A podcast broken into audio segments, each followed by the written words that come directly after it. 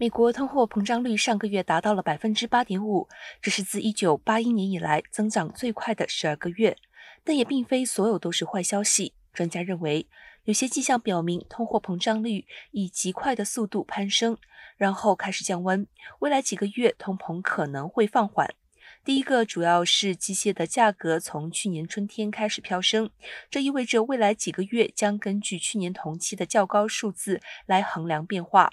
包括二手车和服装在内的一些商品价格放缓甚至下跌。如果这些商品价格的快速通膨确实减弱，它可能有助于整体通膨消退。